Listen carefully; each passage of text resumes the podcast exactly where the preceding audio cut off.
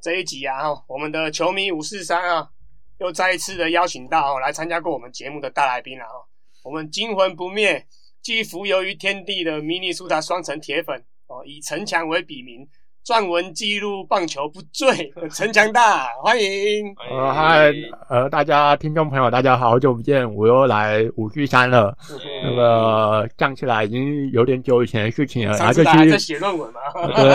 没有没有那么夸张啊。对吧？就是又见面了，很高兴又来这边跟大家五四三关于中信金的一些东西。嗯，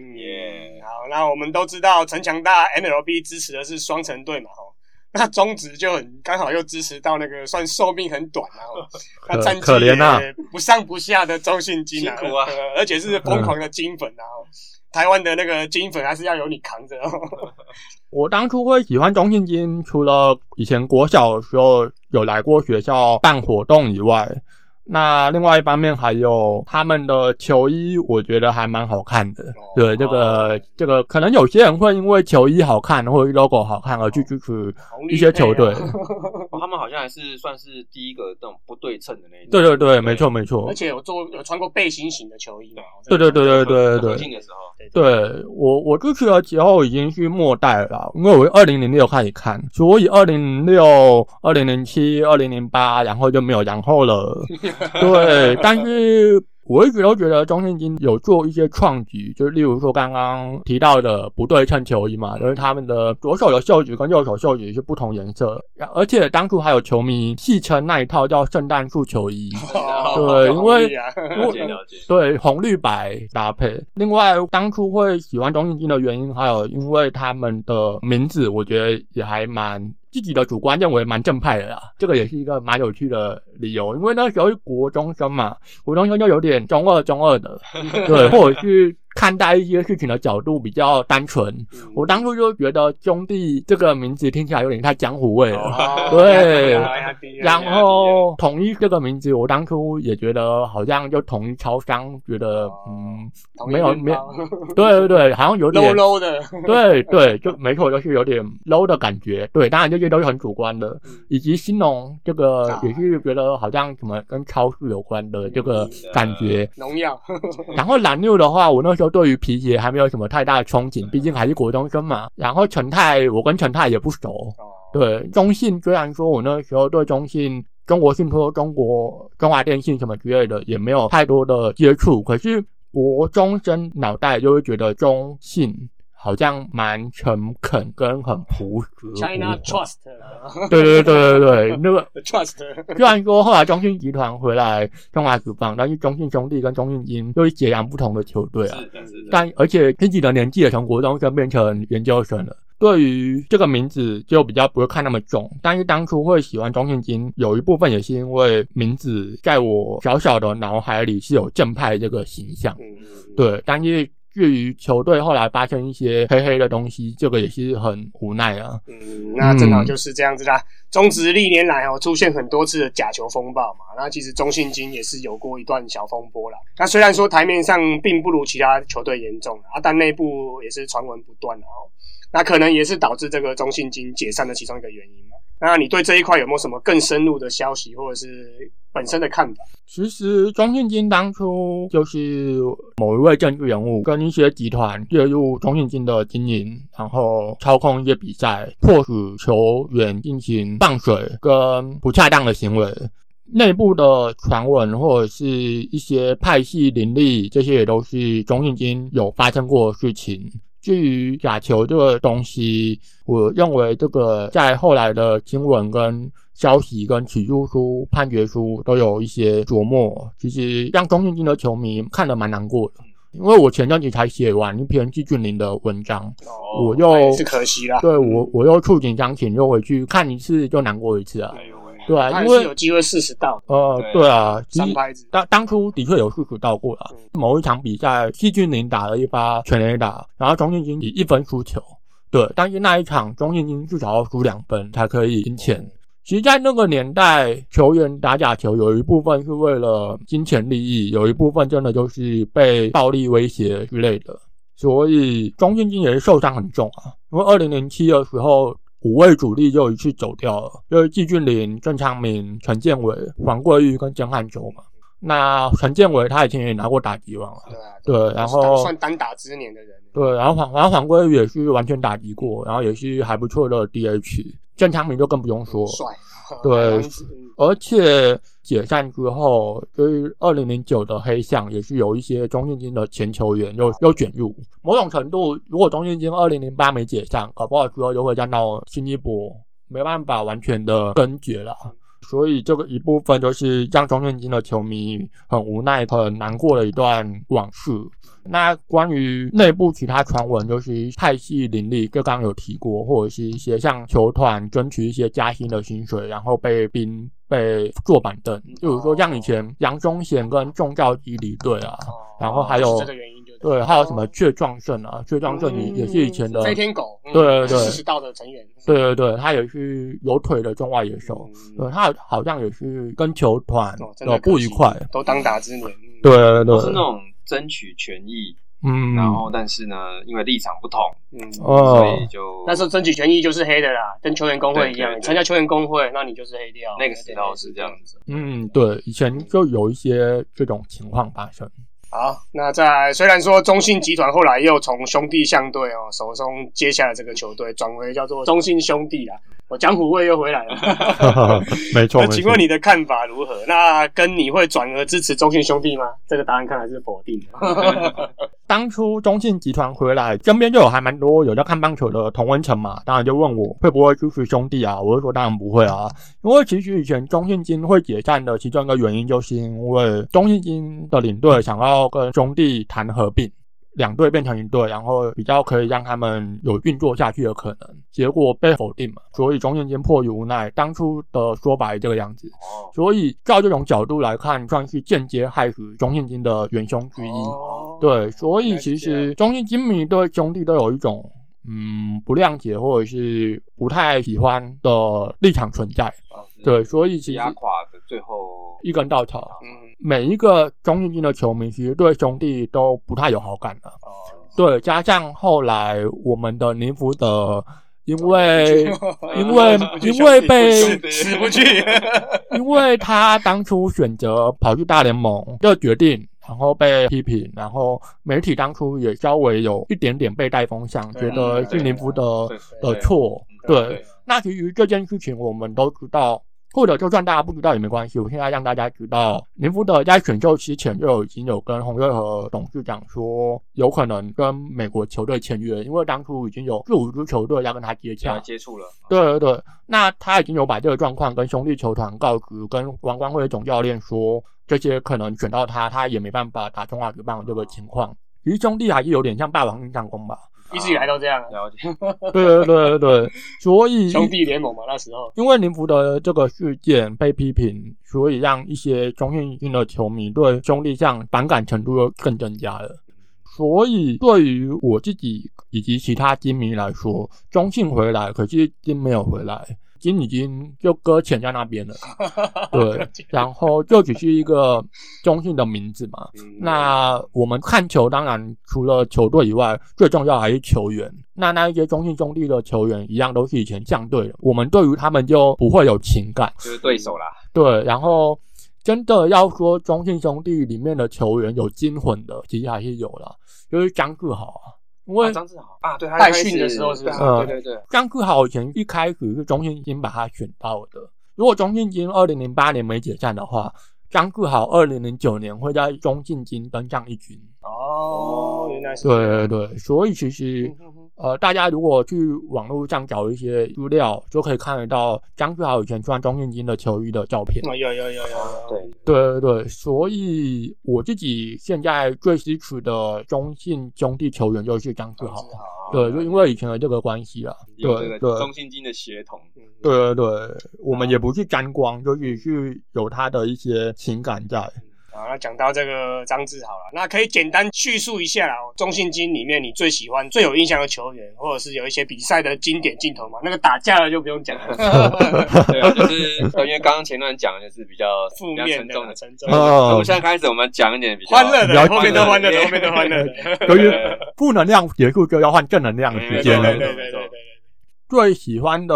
或最有印象的球员，其实就两个投手吧。因为我是二零零六下半季开始看的，第一场看的转播就是郑昌明三杀手被黄桂玉完全打击那一场。啊对对哦嗯那其实那一场比赛的先发投手是曾兆豪，啊真的好，对，那一年也就是二零零六下半季，曾兆豪投很好，对，没错，曾兆豪后来也是拿下二零零六年的最佳进步奖，而且除了我第一场转播比赛是曾兆豪投的以外，我二零零六的季末有跟家人到新庄棒球场看我人生第一场现场的中华职棒，那一场也也是曾兆豪投，然后曾兆豪那一场对统一是投十局无失分，哦对，十局无失分，然后那一场最后是零比零啊，那一场最后是十一局，但是他投十局，然后第十一局好像是朱卫民啊上来丢吧，然后中信金就各种强垒啊，就算双氧炮还是各种强垒，所以我就对转角好特别的喜欢，因为现场看到零比零的比赛，然后又有一个投手丢十局无失分，这个非常的呃，可能千载难逢啊。嗯，现在这个年代没有这种球可以看了啦，对投手六局七局一百球就下来了。下对，因为转角好那一年真的压制力很够嗯，当然还是没有童年的林恩宇那么夸张。嗯可惜张家豪就是我第一个看球的最有压制力的投手。另外一个我喜欢的投手就是隔年的林福德，啊，对对，嗯因为我刚刚说我是零六下半季开始看，所以零七是我第一个完整球季。那同时零七也是林福德的菜鸟年，林福德从二零零六就在二军出赛，就那时候还代训。然后我就有看到一个新闻报道，是林福德投二军的代训总冠军赛，然后被黄小伟拦路的黄黄黄小小伟那的你有枪的是的强击球打到重要部哦位，嗯。然后没有退场，努力的撑完比赛哦中信金的球员都在玩这种的，对不对？悲情牌，对，真的。然后那时候虽然还是代训的冠军赛，但是我就对于这个名字也是印象深刻，名字也蛮特别的，福德嘛，嗯福德正对神。对对，土地公，嗯，那个性也蛮活泼开朗的啦。对啊，所以就对这个名字印象深刻。那零七他升上一军之后，蛮认真在 follow 他，包括他的左投出手角度，然后压制力，然后他其实也蛮悲情的，因为他一开始后援。然后就因为队友的守备不帮忙，连续有关键失误，让他在没有哲思的情况下，就好像吞了两败吧。所以这个也是我对林福的二军，然后一路追到一军的一个球员。那他在二零零七也是一路从中继，然后终结者，后来又转先发。所以张家豪跟林福德是对我来说最喜欢的两个，一个左投，一个右投。最印象深刻的比赛跟经典镜头，就是刚刚提到的完全打击以及张家手背三。杀哦，那对个真的很厉害我完全不知道，我参加第一场电视转播就看到这么罕见的罕见记录，罕见的一幕。而且黄桂玉也是史上第一个用场内全垒打完成啊完全打对击。对 对对，虽然大家都说那个是曾华伟助攻，可是他也跑得蛮卖 力的。黄国瑜他本身并不是快腿啊，他对不啊是对他不是跑的哦，对对对 对不是腿根，嗯对，然后郑昌明也是，他手背就非常的让你赏心悦目啊。行云流水，嗯海王子，那其他要说的话，再见安打，像徐金秀也打过再见安打，维纳斯的一些美技都是我觉得在我看球的时候中信金的经典画面。以前在末代中信金的时候，只要郭代勇跟维纳斯的棒次打完就可以转台了，因为其他棒都基本上很难有得分的机会。 对，这是我仅存的少数记忆。嗯好，那我们现在来就是来一个五四三 fantasy 登录嗯啊，哦最简单的也是最难的一部分啊了。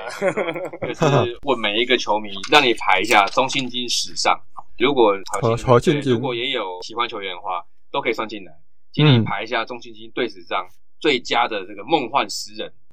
梦幻十人，这个我觉得真的非常难挑。首先先从一垒开始好了，一垒有两个人选啊，那我就先讲第一个是杨绛杨炮，一九九九年和现今有个亚力 Alex 士。 Cabrera 嘛对对对对对对，亚力士一九九九年的时候，他打了十八发全垒打是，打击三围接近三四五。他居然只有打一九九九，然后因为九二一大地震离开，哎他就怕到了， 对对对对对啊对，但是他那一年还是为何信金的年度第一立下汗马功劳。嗯，而且隔年两千年，他有在响尾蛇登上大联盟。哦，嗯对，所以他其实是继三张火摩拉以外，他是第二个打过中华职棒，然后又回到大联盟的洋将。第一个是三张虎的摩拉嘛，而且亚力士他也拿下那一年的全垒打大赛冠军。他这个汉超应该很难不拿到这个冠军。对啊，他离开大联盟之后，两千零一年到二零一二年也是在那个日本职棒嘛，对嘛，哦对啊，打了三百五十七发全厉垒害打，真的对厉害，真的厉害。超夸张！而且我再分享一下，他在日本职棒的生涯三围是三乘零三，然后三乘九一跟零点五九二，嗯嗯对，这个很夸张，也是，OPS 快一了，对啊，也是日本职棒经典的一个 他应该也杨算助那人。个 Three Two Outcome 的那时候的使者，会就是哦对要对后对对，对三振四坏跟全垒打这样子，没有其 他的。对啊，强调魔术亚历士。对，然后刚刚说一垒的另外一个人选是高俊强，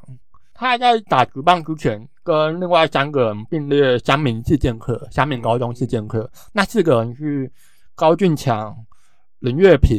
嗯然后黄俊忠，嗯，还有江义德。哦，呃，江义德是蓝六的，但是他在直棒没有打过一局。嗯反正他们四个以前是三明高中的主力投手，但高俊强进入职棒是当一垒手，而且他是二零零五年的二军打击四冠王，哦，四冠王就是打击王、打点王、安打王跟全垒打王。嗯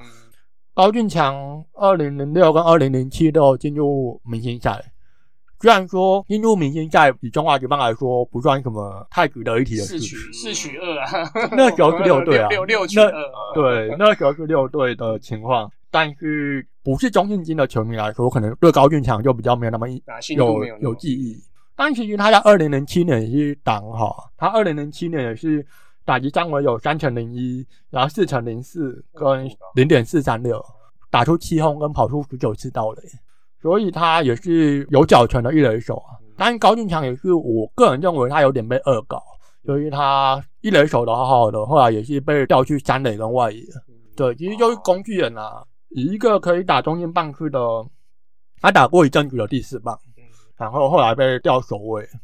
后来离开职棒之后，他也是有打业余，然后在黑象事件里面有被波及的其中一哦个人，对他好像也是有一些部分的，嗯，摄入，对对对，也是蛮可惜的，那时候不容易了，啊几乎都有了。哦那时哦候呃，对啊，而且高俊强的背号是二十三号啊，二三，对，就是钟建金的二 十三。我自己我我有一件他的风衣，对哦我有一件高俊强的风衣。哎，上次你穿去那件就是了，对穿去没那有个 Jacky 那个哦哎呃，没错，就哎就 MVP 制造机的那个见面会的时候啦。哦对我就穿那一件钟钟建金的风衣，嗯，也是时代的眼泪。二垒的话，二垒其实真的没有什么人选，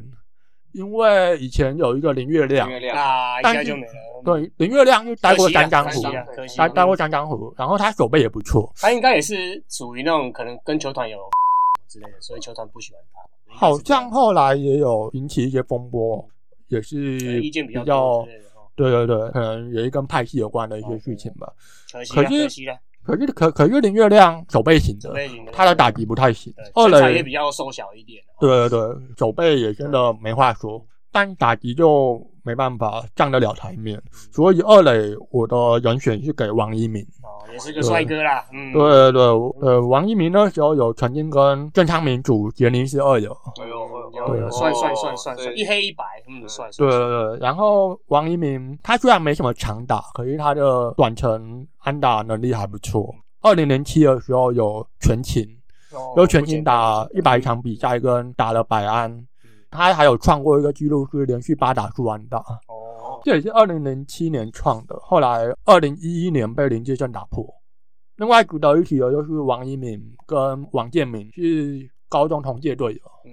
对他们是一九九八年中华中学，龙工的啦，龙工体系的，中对华对中对学，嗯对吧、那王一鸣他离开职棒以后，就是在桃园耕耘三级棒球嗯，大勇嘛，哦，嗯对对对，现在也是一个很优秀的教练，跟大勇啊，哦对对，而且当过国家队的教练嘛，哦对对对，他也非常热衷在经营一些社区棒球的推广，他看样子就是文人的书生的那种感觉。就还蛮高兴看到他有一些好的发展的。对，又还没有离开棒球圈，而且另外还有一个也是中信金以前的左投叫罗建明，嗯，对罗建也是嗯瘦瘦小型的嘛，对对对对对对，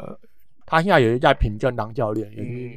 当教练的发展比以前选手还要更好更广。嗯对，蛮替他们开心的对。那詹磊的话，詹磊这个当之无愧就是维纳斯啊，嗯嗯，对，维纳斯以前待过陈泰科波啊，对，然后下马威打线嘛，哦对，那时候下马威，然后到金融之后变成全泰威不胁。太危险。在中现金的时候，中现金因为其他没什么人可以跟他并列这个什么打线。但是如果真的要说的话，以前有一个跟维纳斯曾经短暂有重叠的叫卡洛斯，卡洛斯对，卡洛斯也是二零零七下半季打超好。威卡呀，卡威，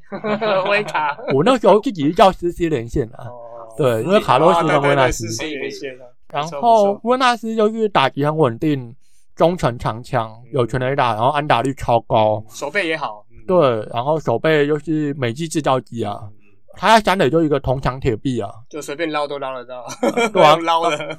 而且然后然后又那种背力跟跳传，常常有时候到三垒界外区，然后一个甩手，然后就到一垒了嗯。看维纳斯手背也非常的过瘾，再来郑昌明就是游击手哦这个嘛不，用说了，嗯，明星赛七连霸，连续七年打明星赛，然后金手套也拿过三连嗯霸，加上大家对他印象都是打击不怎么样，可是其实他也三抢炮过。对对对，对，郑昌明在台中球场，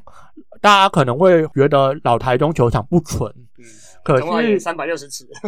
对呀、可是如果台中球场真的那么好打全垒打，有三抢炮记录也也没有很多啊。对啊嗯对，所以这个也是郑昌明在打击上面的一个可以拿来说嘴的一个表现。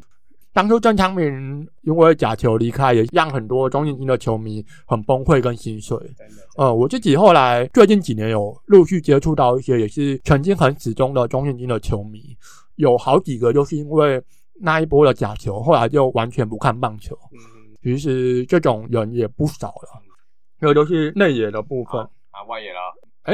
在外野之前应该还有捕手吧？捕手好外野对对对，好，那我就先讲外野之前，先讲捕手。啊然后捕手其实大家有印象，可能就是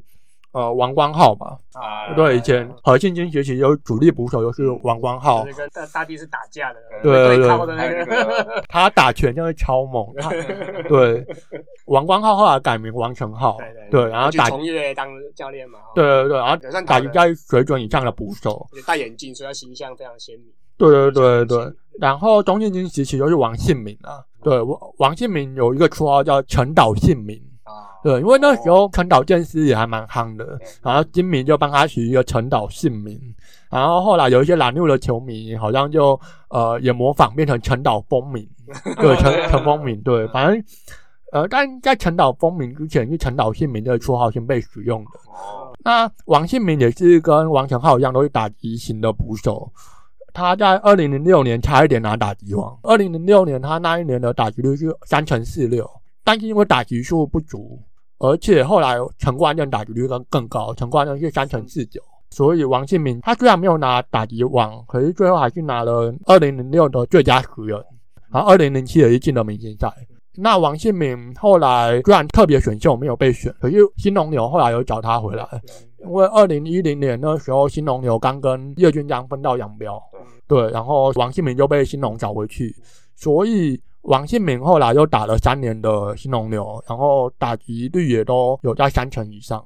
也是短枪及捕手。捕手部分除了王信明跟王光浩，后来比较大家有印象就是徐金寿跟李义伟吧，以以为他小钢炮哦，后来又去新农的哦，对嗯，然后后来也是因为假球离开。对，其实他在中信金那一年打超烂，就是因为嗯打假球嘛，大家都心照不宣。哦好吧，对他那一年就是疯狂被三振，原本很多金迷都蛮期待他的打击，结果呃也是蛮失望的。但是很讽刺，就是我们现在知道那一些很失望的一些三振，可能都是被逼的，或者啊是自己沉沦，很无奈。无奈了，对，那接下来换外野嘛，中外野以前杨忠贤啊，如果是比较后来才看棒球的，可能对杨忠贤的印象都是统一统一狮子的统一对狮对子对后来回来了，对，可是其实杨忠贤中和现金发核机心金队待了五年，就是一九九九年到二零零三年，对，然后他最辉煌的时候是二零零一年，二零零一年他是拿安打王，然后也是那一年最多二连安打的选手，而且他还有三十次盗垒，所以就是中信金的开路先锋。后来短暂离开之后，又被统一师找回来，嗯，后来也有一个非常长久的一个职棒生涯。可是有些金迷就会觉得他当初离开很可惜。蒋中贤也是因为内部好对像啊也纪律、对啊纪律拍戏啊管、哦之类纪的律管理问题。对对那另外一个就是中外野的经典人物就是季俊霖嘛，嗯，就是史上第一位晋级的举棒选手，嗯哦，对他是第一个，他是第一个姓季的。嗯后来也有一些季很少季品宏啊，季后品来宏后来很季品少宏对有对加入对，而且季俊霖是第一个进入中华职棒的古堡选手。古堡对哦他之前有另外一个陈志，呃，反正另外一个是加台湾大联盟，后来就很多了啦哦，对吧、所以，但是如果往回搬的话，他是第一个。陈志成，对，陈志啊，成，对了，陈志成啊，没错那个投没手错对对投对手。嘛，哦，对，投手陈志成对，对他陈那个时候是因为还没有当兵嘛，啊对啊对啊就去那鲁湾了，嗯然后就被封杀了嘛。对对对对没办法对打中华队嘛，可惜可惜。没错没错，蛮可惜的。所以一个是陈志成，一个是季俊霖，他们分别是加入台湾大联盟以及中华职棒的第一位古堡球员。那后来古堡越来越强，现在已经是好多每一年都嗯谢荣好啊，哦林子威哦一大堆，对，现在不胜枚举啊，每一年都有很多古堡的呃出生的二球十员。嘛，王威成也是嘛，哦没错没错。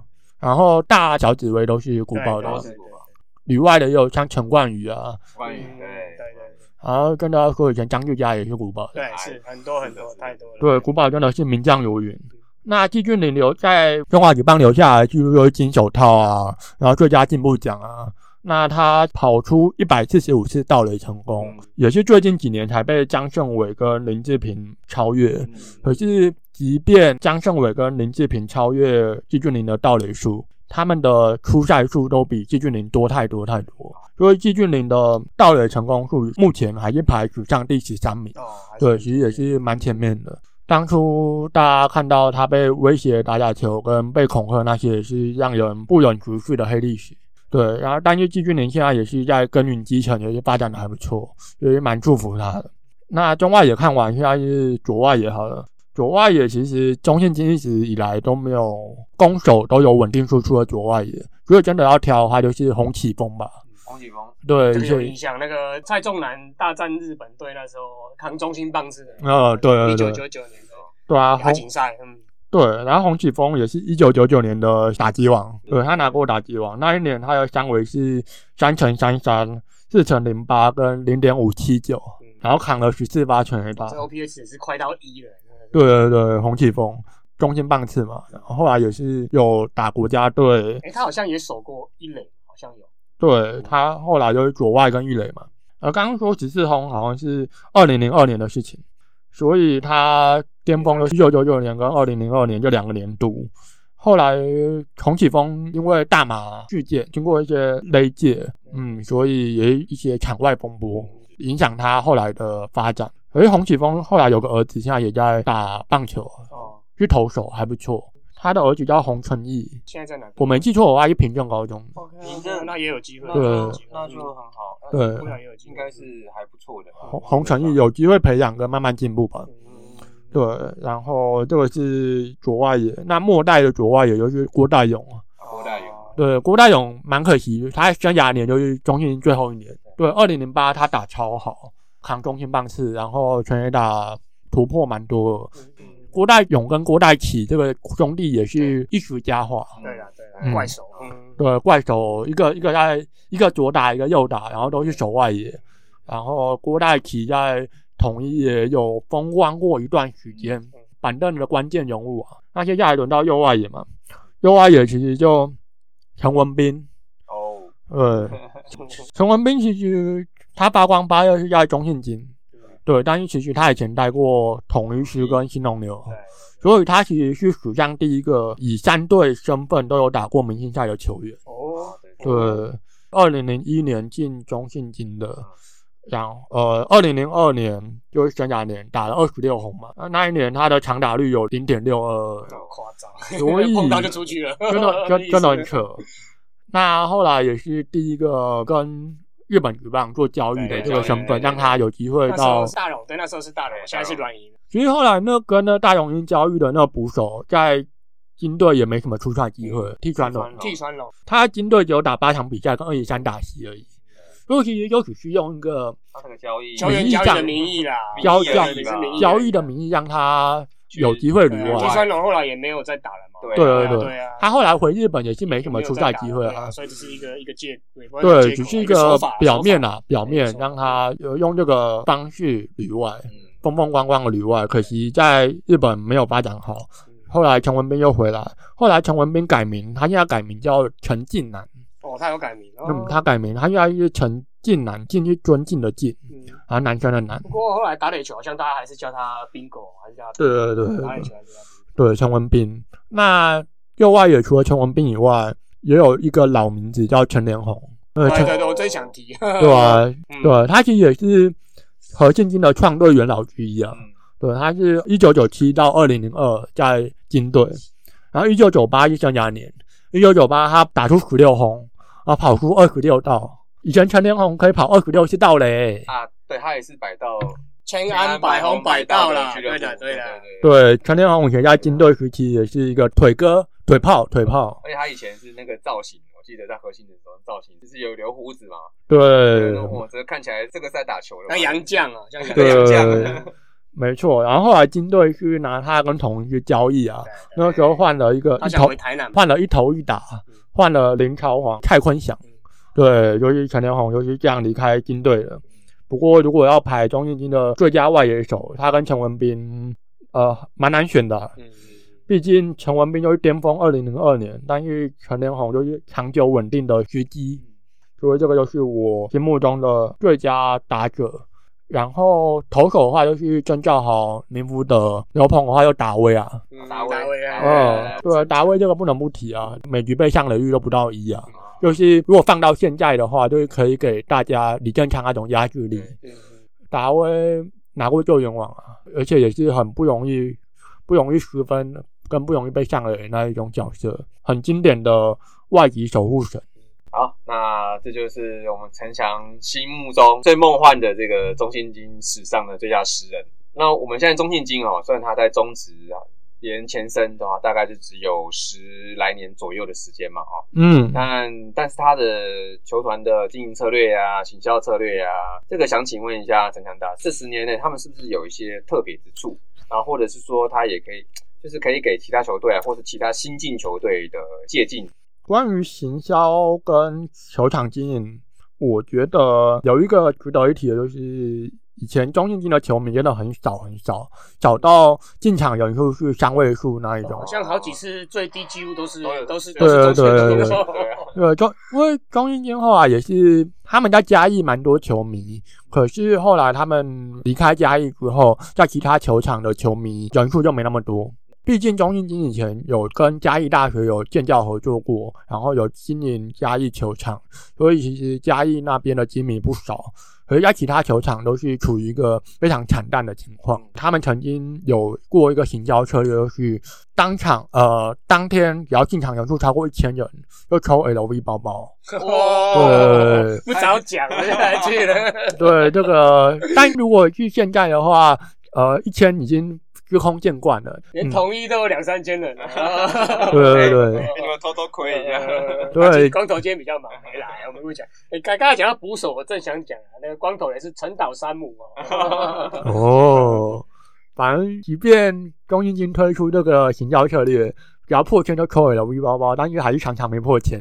因为很很心酸呐、很可怜呐、除了这个以外，他们是想要吸引球迷进场嘛，他们会请球员直接上那个观众席跟球迷互动，哦这样子哦这啊个创对举，因为独步全球吧，这个应该算创举。算独步全球吧。对，因为以前我有印象是看过一些影片，就是我其实我自己进现场也都有看到庄晶晶的 MVP 赛后就直接到观众席跟大家 Q&A，嗯或者是跟大家现金喊话，或者是互动。这个以职棒球员的角度，我是觉得 觉得有点 low 了一点，就直 接但是没办法了。，直接上观众席哦对，而且我觉得有可能另外一个角度是因为金明实在太少了，所以才可以这样哦玩。我以前在中信金的比赛，是只要有那种界外球、插棒球到观众席，真的没什 么人，没什么人要抢，就直接一路滚到我这边来。哦 我捡过一颗插棒球，是林福德投出，被许国龙、金龙牛许国龙、许国龙打界哦也是外很。大只的对，然后那时候我坐在蛮靠外野的地方，然后一路滚滚滚滚滚过来，中间 都没人，然后就不费吹灰之力捡到一颗界那、外球。啊你没做个实验，如果你不去捡，你看可会 会在被放多久？对对对 对对，我那时候真的是佛系看球，球就滚过来了。现在的球迷可能很难想象以前门可罗雀的时候，一个球迷可以站一整排或一整区。所以，虽然说中信金的行销策略或者是经营可能并不是球迷都买单，但是还是有一些可以参考的。其实现在抽奖那一些活动，现在也还是都有在进行啦。对，现在那一些凭票跟然后抽一些小东西的，现在各队或多或少都有。但如果真的要玩大一点，就是像 MVP 或者是赛后有些球员真的跑去观众席跟大家 say hello 或者是握握手，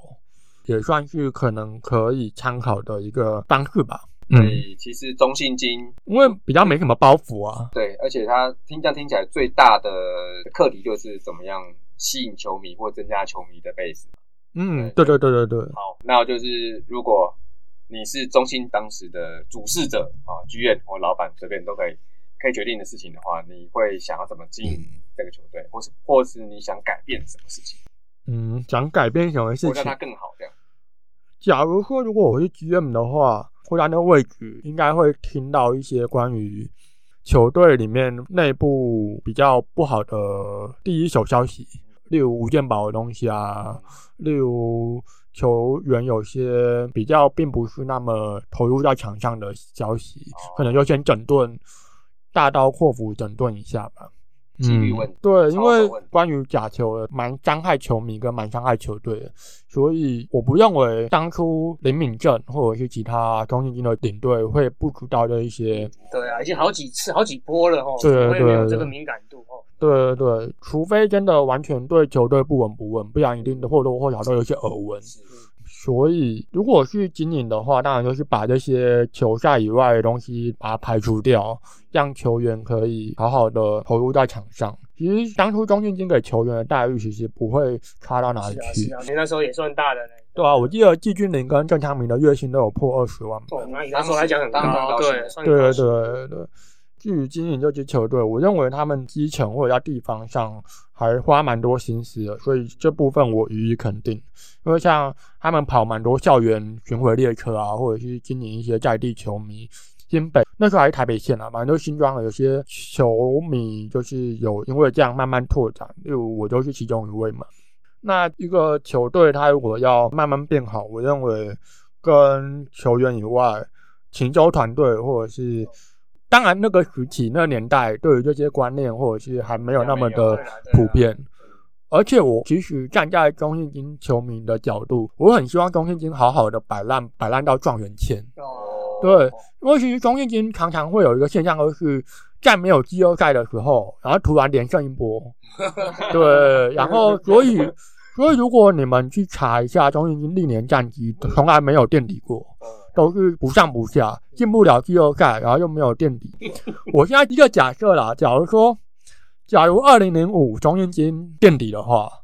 中信金就可以选到陈金峰了。啊啊，对对，对，对对对，因为那时候选秀还是年底选，我是依照那一年的战绩。那那一年的状元签是蓝牛，所以他们选了陈金峰。那第二顺位的中信金就选到朱哲义投哦手。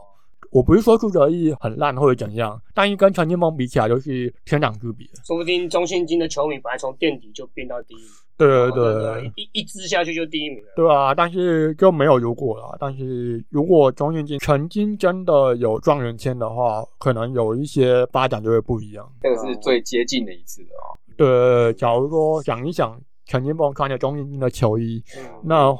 画画面太美了，不敢看。其实那时候我记得，因为朗纽刚接第一金刚，嘛，所以然后那时候的体质体体质很不好不啦，太好，对所以那对时候要跟他抢那个卤煮也没那么容 易。